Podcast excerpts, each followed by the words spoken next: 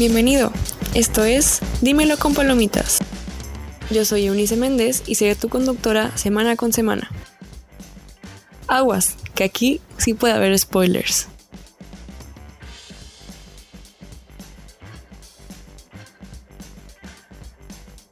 Hola, estamos en otro capítulo de Dímelo con Palomitas con nuestro invitado Ángel de León. Y Ángel, ¿cómo estás? Bien, supongo. Gracias por venir al podcast. Eh, ¿Puedes platicarnos cuál es tu película favorita? Blade Runner. Uh. Pero bueno, entonces Ángel, ¿nos puedes platicar por qué es tu película favorita? Uf, ¿por dónde empiezo? A ver. Ah, voy a empezar con una frase que dijo un invitado a un congreso de ciencia ficción al que fui. No me acuerdo su nombre desafortunadamente, pero ah, dijo sobre la ciencia ficción que para él el género existe para una razón principal. Normalmente la ciencia ficción lo que hace es agarrar un problema de la sociedad, normalmente un problema que sí es importante, pero que hoy en día es más o menos en su estado más calmado, uno que probablemente estamos ignorando. Si lo que hace la ciencia ficción es ah, básicamente adelanta el tiempo hacia un futuro donde ese ese problema se ha salido de control, donde básicamente ya es como que, oye, pues si no, si no la vayamos, si no la vayamos, debimos haber hecho algo antes. Ok. Y si te pones a pensar, sí, aplica con muchas películas, pero lo que me gusta de Blade Runner es que siento que es la forma más pura de representar ese, ese objetivo de la ciencia ficción, porque precisamente lo que hace Blade Runner es preguntarse qué es lo que nos hace humanos. Ah, tú que ya viste la película, no sé si la viste con este punto de vista, pero si te das cuenta, eh, la sociedad en ese futuro están divididas en dos grupos principalmente, los humanos, que son sobrevivientes de lo que en ese entonces era la Guerra Fría, que en ese, en ese, en ese mundo la Guerra Fría sí terminó en ataques nucleares que se echaron a perder todo el mundo básicamente casi como 90% por decir un número del planeta es imposible de vivir en él y todos los grupos de gente se han tenido que juntar en los pocos espacios que sí hay. Por ejemplo, la película ocurre en Los Ángeles, pero tiene junta gran población de Estados Unidos, tiene gente de Asia, tiene gente de Europa, tiene de todo junto solamente en lo que es la ciudad de Los Ángeles. Y mucha gente de todo el mundo, ¿no? También había alemanes, de repente escuché que gente hablaba en Alemania. ¿Qué? ¿Qué? ¿Por qué? Ah, o sea, es de todo, o sea, todos los grupos de gente se tuvieron que ir al espacio más cercano de ellos donde estuviera, pero tú dirías, oye, ese tipo de vida es horrible porque aparte casi todos en ese mundo son de que clase baja, nadie destaca, incluso los que destacan tienen cosas que es como que, oye, pues Ah, podrías estar mejor, pero pues resulta que tú eres de los más altos de, que, de la sociedad. Pero no, les faltan cosas. Pero, ¿qué es lo que más destaca de ese estilo de vida? A nadie le importa. Los humanos, casi todos ya, ya, ya aceptaron que esa es su verdad, ese es su status quo actual, que no va a cambiar no les afecta. Y ahora, ¿cuál es el segundo grupo? Los replicantes, para, para poner en contexto a tu audiencia, básicamente, básicamente en el futuro crearon lo que vienen siendo los androides, pero los que los crearon dijeron, oye, los podemos hacer mejor, queremos que nuestro producto sea igual que un humano, lo más humano que humano, era literalmente el eslogan de la compañía que los hace. Y con el paso de los años fueron mejorándolos y mejorándolos hasta que básicamente los, entre comillas, androides ya tienen carne humana, ya tienen órganos, ya tienen sangre, tienen ADN, tienen cerebro y pensamientos propios. La, o sea, básicamente ya son humanos. La única diferencia es que son artificiales. No tienen emociones, ¿verdad? Ellos mencionaban eso, ¿no? De que tienen todo un humano menos emociones. Es complicado porque... Eh, sí, luego aparecen personajes que te muestran lo contrario. No, es que de hecho sí lo dicen en la peli. cuando lo cuando nacen eh, cuando nacen no tienen emociones pero precisamente lo que lo que pasa es que como no tienen nada previo a cuando nacen, nacen y básicamente ya son adultos, no tienen nada antes. Uh, empiezan y no tienen emociones, pero con el paso del tiempo van desarrollando emociones, pero son inestables porque son cosas que nunca comprenden, porque digamos, cuando somos chiquitos, no sé, se muere, se muere nuestro perro y es como que, oh, eso es lo que es la muerte, pero a ellos les toca de que, oh, o sea, voy a morirme yo, o sea, a ellos les toca de que cosas que normalmente intensas, que a nosotros nos toca presenciar desde chiquitos, de la manera más ligera, de que más digerible, por así decirlo, a ellos les toca la versión más extrema porque ya son adultos, o sea, no tienen ese colchón. Y precisamente por eso dentro de la película está la trama de que a los replicantes les ponen un límite de tiempo donde va a haber un día que expiran. No, o sea, no, mueren, no, no, mueren de que súper dramáticamente solo mueren, o sea, pueden estar sentados. Se apagan. Se apagan, o sea, dejan de existir, dejan de vivir, pero no hay, no hay nada de que build up a eso, o sea, literalmente, o sea, no es como que les da un shock, no es como que les dé que convulsión, no es como que empiecen, o sea, a derretirse, ¿no? O sea, sí. de ahí, están sentados y se dejan de mover, se mueren. Y eso precisamente eso es lo que, lo, a, lo, a, lo, que quería llegar con lo de el, el problema. Estamos hablando de un mundo donde nosotros, los humanos, eh, arruinamos por completo nuestra forma de vivir, pero nosotros ya sabemos que no podemos mejorar de eso, o mínimo tienen esa idea errónea, porque no, nunca desarrollan si se puede arreglar, pero incluso si se pudiera arreglar, parece que no les importa, ya lo aceptaron. Y los replicantes, que son seres artificiales, ellos sí les importa. Ellos sí, esos sí son los que activamente buscan una mejor forma de vivir. Ellos, los, los principales replicantes de la película buscan a quitarse su límite de vida porque quieren vivirlo. O sea, ellos han tenido experiencias horribles porque básicamente los replicantes los usan para esclavitud.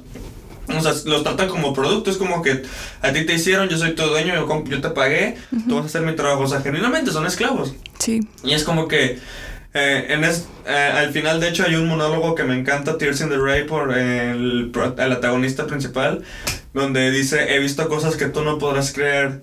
Uh, Ah, sí, me see beams in the Tannhauser Gate. Uh, ay, ahorita estoy. Ah, se me olvidó. Es cuando va a visitar al creador. No, es cuando se muere. O sea, cuando está lloviendo y se ah, muere. Ah, cuando, cuando rescata a, a, Blade, a Blade Runner. Deckard. Sí. o sea, él, incluso él en, en, tiene cosas de su vida de esclavo que disfruta porque fueron cosas hermosas de ver. Y es como que, oye, pues yo tengo todo el derecho de seguir viviendo mi vida, ¿por qué me lo quiten? Y o sea, simplemente me, me encanta ver esa película y pensar en eso, porque también, también pregunta de que, o sea, aparte de enseñarnos ese futuro donde el problema es que nos dejó de importar nuestro mundo, la película pregunta qué nos hace humanos, porque casi es lo opuesto a lo que pensarías tú enterándote. O sea, los humanos actúan como robots, los robots actúan como humanos. Sí.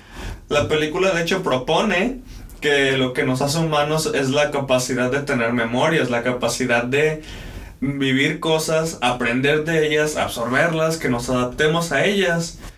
Y también te presenta la idea de que, oye, pues a veces las memorias no son como las recordamos, las memorias a veces pueden ser más ficticias que reales y te empiezas a cuestionar, oye, pues lo que viví si fue real, porque dos casos donde se presenta eso más fuerte que nunca, Rachel, que también es un replicante, pero es básicamente el prototipo para el siguiente modelo, que el creador precisamente quiere arreglar el problema de que tengan reacciones emocionales inestables, a ella le ponen eh, memorias de antes, o sea, esas memorias construyen la persona que es, pero el problema es que no le dice a Rachel que ella es una replicante, siempre la ha tratado como humana, básicamente era un experimento para ver si funcionaba. Y cuando se entera que es una replicante, le da una crisis existencial, es como que todas las memorias que me han hecho quién soy son ficticias, no me pertenecen, son de otra persona, son de la sobrina de Tyrell. O sea, sí. Realmente soy algo, existo y algo que te quiero preguntar, ¿le entendiste al final? Cuando se la lleva y luego no eh, eh, un, un, un unicornio no me, me confundí un chorro o sea fue como ah, ¿por ¿Sí viste la versión que se, se llamaba Final Cut? sí Ok, nomás contexto y como siete versiones, pero eso me voy a tardar un chorro en explicarlo, así No. que me lo voy a saltar. ok Si van a ver la película, vean el Final Cut. Es la- para mí es la única versión que debió haber existido. es la que está en Netflix no Ujú.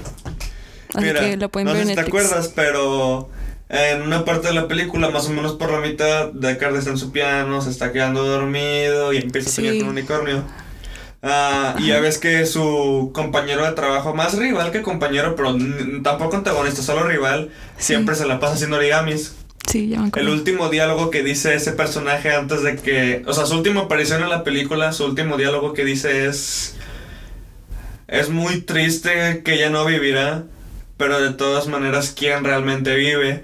Y e incluso en otra parte de la película hay una, hay una máquina llamada la Boy Camp que básicamente es para hacer una prueba de que pues los replicantes son imposibles de distinguir a simple vista. La máquina es para identificar si realmente es uno o no. Hasta Rachel, en su crisis existencial de, oye, pues ninguna de estas memorias era mía, le pregunta a Deckard a manera de retarlo, ¿alguna vez te has hecho esa prueba a ti mismo? Ah, sí. Básicamente la película nunca dio una respuesta sólida, pero lo que quiere proponer la película es la duda de, oye, Deckard puede ser un replicant porque lo, lo, lo que dijo este Gaff, así se llama el rival, dijo quién realmente vive, o sea, es y aparte de que soñó con un unicornio y le dejó un unicornio de origami en su casa, o sea, ¿qué onda con esa coincidencia? ¿Cómo supo que soñó? Porque la verdad sí es algo muy muy específico y Deckard solo se lo queda viendo. Pero de hecho él es, para, para mí me encanta su desarrollo de personaje porque la película empieza y vas, bueno, si lees el libro es todo un contexto diferente. Es de las pocas veces que voy a decir que me gustó más la película que el libro, pero si ves la película sin el contexto del libro, básicamente a este hombre al inicio de la película le valen los replicants. Él también los ve como máquinas. Creo que sí, de hecho hay un diálogo donde le... ¿A quién? ¿A Deckard? Ajá, a Deckard, de hecho en una parte de la película le preguntan sobre su trabajo y dice los replicantes son como cualquier otra máquina. Si funcionan como deben, no, no son mi problema.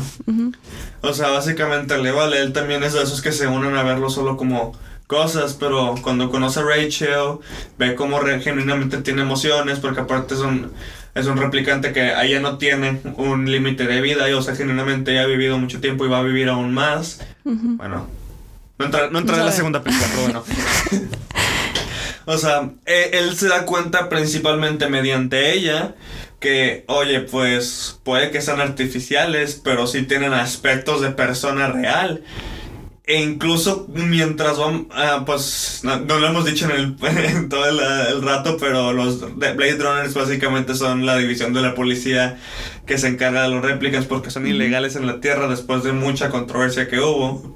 Eso es lo que detona la película, que llegan estos nuevos replicantes a la Tierra buscando a su creador para quitarse su fecha de expiración y pues a él le encargan eh, eh, deshacerse de ellos, pero cada vez que mata uno de ellos se nota que tiene un increíble impacto emocional porque todos de ellos estaban defendiendo, estaban peleando porque querían vivir. Él ya sabía, en ese en el momento que empezó a matarlos, encontrándolos, ya sabía cuál era la motivación para, porque estaban, querían seguir viviendo.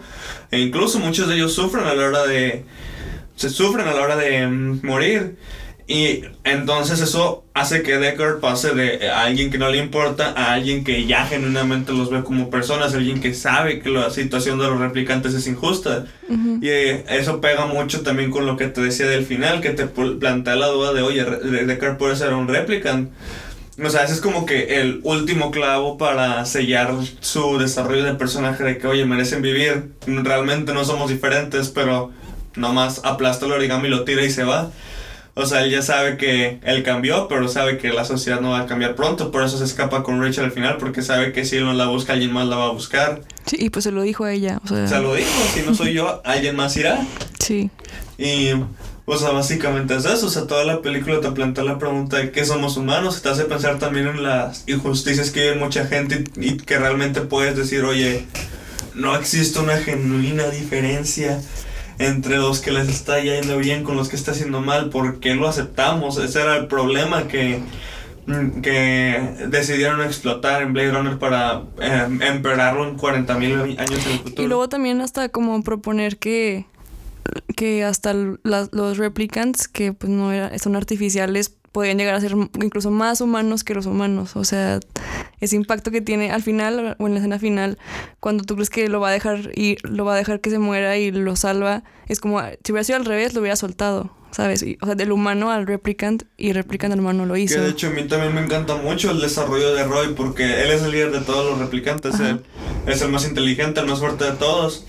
Y es el de todos es el que sigue en cuanto a la fecha de morir. Si te pones a ver muy quisquiosamente cuando le están enseñando de que los, la información de cada uno de ellos, puedes ver las fechas de expiración de cada uno y él es la siguiente. O sea, él es, a todos les queda de que no sé, seis meses, un año incluso. Él es el que le queda esta semana, o sea, esa semana se moría. Y en ese punto él estaba en una mentalidad de voy a hacer todo lo que pueda por mi logro, para conseguir lo que quiero lograr, perdón. O sea, mata a mucha gente, mata a inocentes, mata incluso a su creador cuando se entera que no lo puede arreglar, que no le puede quitar esa fecha de expiración. Sí. Pero es en esos últimos segundos de vida donde se da cuenta de que lo que él busca para sí mismo no aplica solo para él, aplica para todos. Todos merecen una vida justa y cuando se da cuenta que genuinamente no va a poder cumplir lo que quería lograr. Sí y se da cuenta que él mismo está haciendo los las cosas horribles que le hacían, que se da cuenta que se lo está aplicando a Deckard, es como que, no, él también merece lo que yo busco y ahí es cuando lo salva. Me encantan esos dos personajes porque pasan por demasiado y una de las cosas también que me gusta mucho de la película, ya más en un aspecto técnico, casi no hay diálogo de exposición, bueno. En el Final Cut, la versión original tiene una narración que está horrible y es pura exposición, pero no hablaré de eso ahorita. en la versión del Final Cut casi no hay diálogo que te explique cómo funcionan las cosas, casi todo te lo enseñan visualmente, si genuinamente te adentras, no tienes distracciones, si genuinamente te pones a ver cada maldita cosa que está en pantalla, sí. tú puedes llenar esos huecos, cómo llegaron ahí, qué es lo que está pasando, porque de hecho es una de las críticas que más pegó con Blade Runner en, fans casual, en audiencias casuales, era de que, oye, pues no la entiendo, o sea, no, no me dice nada, o sea, ¿qué es lo que está pasando? Sí, eh, tenemos la mejor, ¿cómo se dice? La mejor recomendación de, del, mejor, del fan número uno. Entonces, háganle caso a Ángel, vayan a Netflix a ver la película porque ahí está. La segunda no está en Netflix, pero vale la pena comprarla. Cómprenla.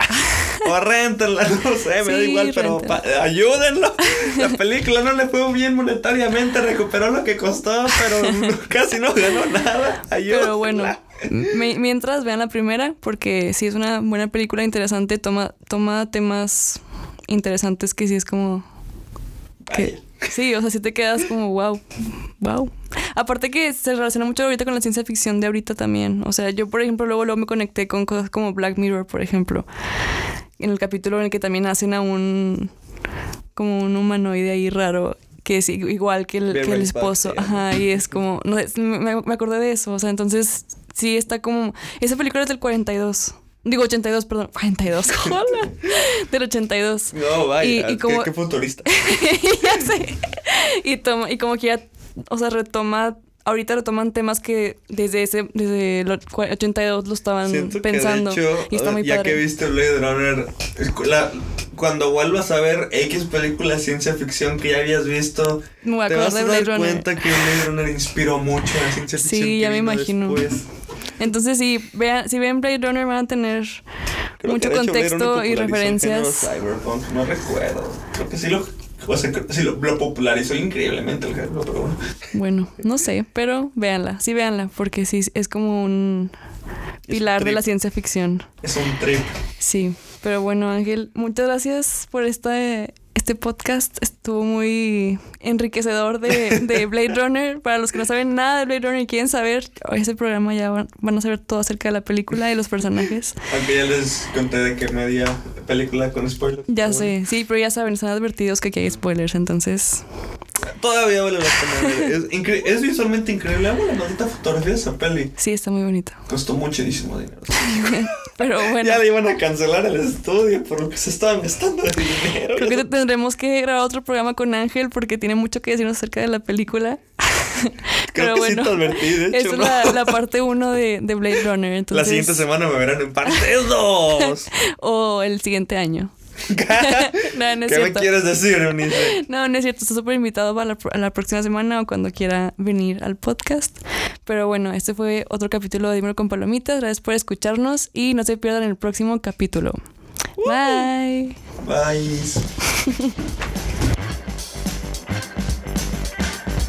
Escúchanos la próxima semana en Dímelo con Palomitas.